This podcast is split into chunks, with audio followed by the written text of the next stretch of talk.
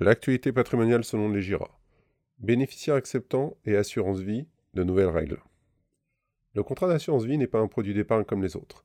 Et cette singularité, il attire de son principe fondateur, la stipulation pour autrui. En effet, dès la souscription du contrat, le souscripteur anticipe le transfert de propriété des fonds placés au profit des bénéficiaires qu'il aura désignés.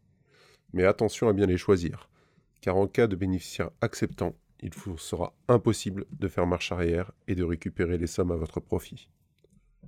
Le bénéficiaire acceptant devient alors votre meilleur ennemi. Comme évoqué en introduction, à l'ouverture d'un contrat d'assurance vie, le souscripteur du contrat doit désigner des bénéficiaires. Ce mécanisme permet à l'assurance vie de profiter d'un régime fiscal de faveur aussi bien durant la vie de l'épargne qu'à son décès. Nous sommes face à des bénéficiaires dormants bien souvent ignorant ce nouveau statut.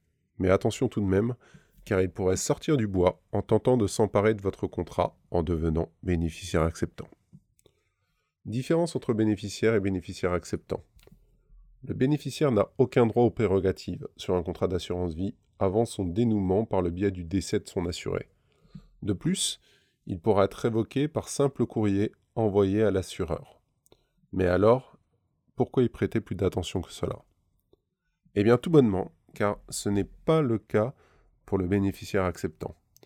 Dès lors qu'un bénéficiaire accepte le bénéfice d'un contrat d'assurance vie, le souscripteur ne pourra plus sans son accord modifier la clause bénéficiaire, effectuer des rachats, effectuer des arbitrages, changer de profil de gestion ou alors récupérer le capital au terme du contrat.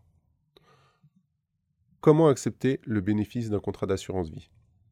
Pour accepter le bénéfice d'un contrat d'assurance vie, le bénéficiaire devra manifester son accord par le biais d'un courrier envoyé auprès des services de gestion de l'assureur.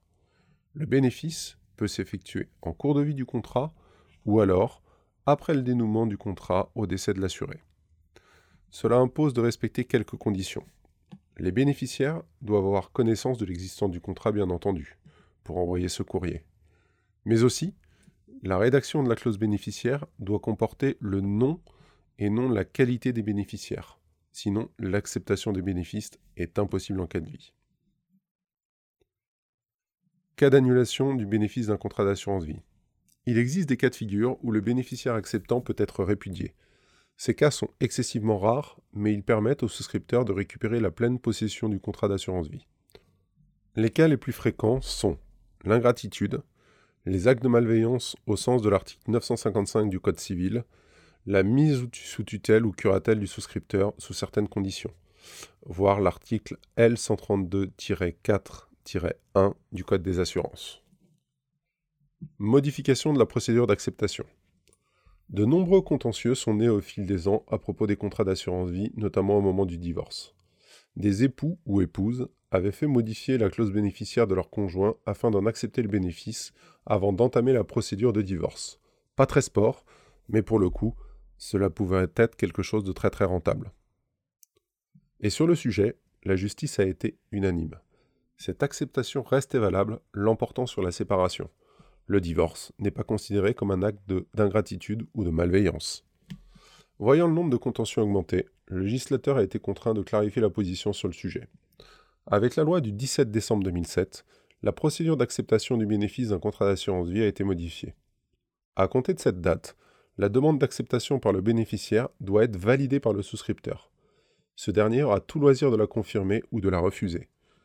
Du point de vue de la forme, la validation doit être impérativement par écrit. L'assureur doit au préalable avertir des conséquences d'avoir un bénéficiaire acceptant.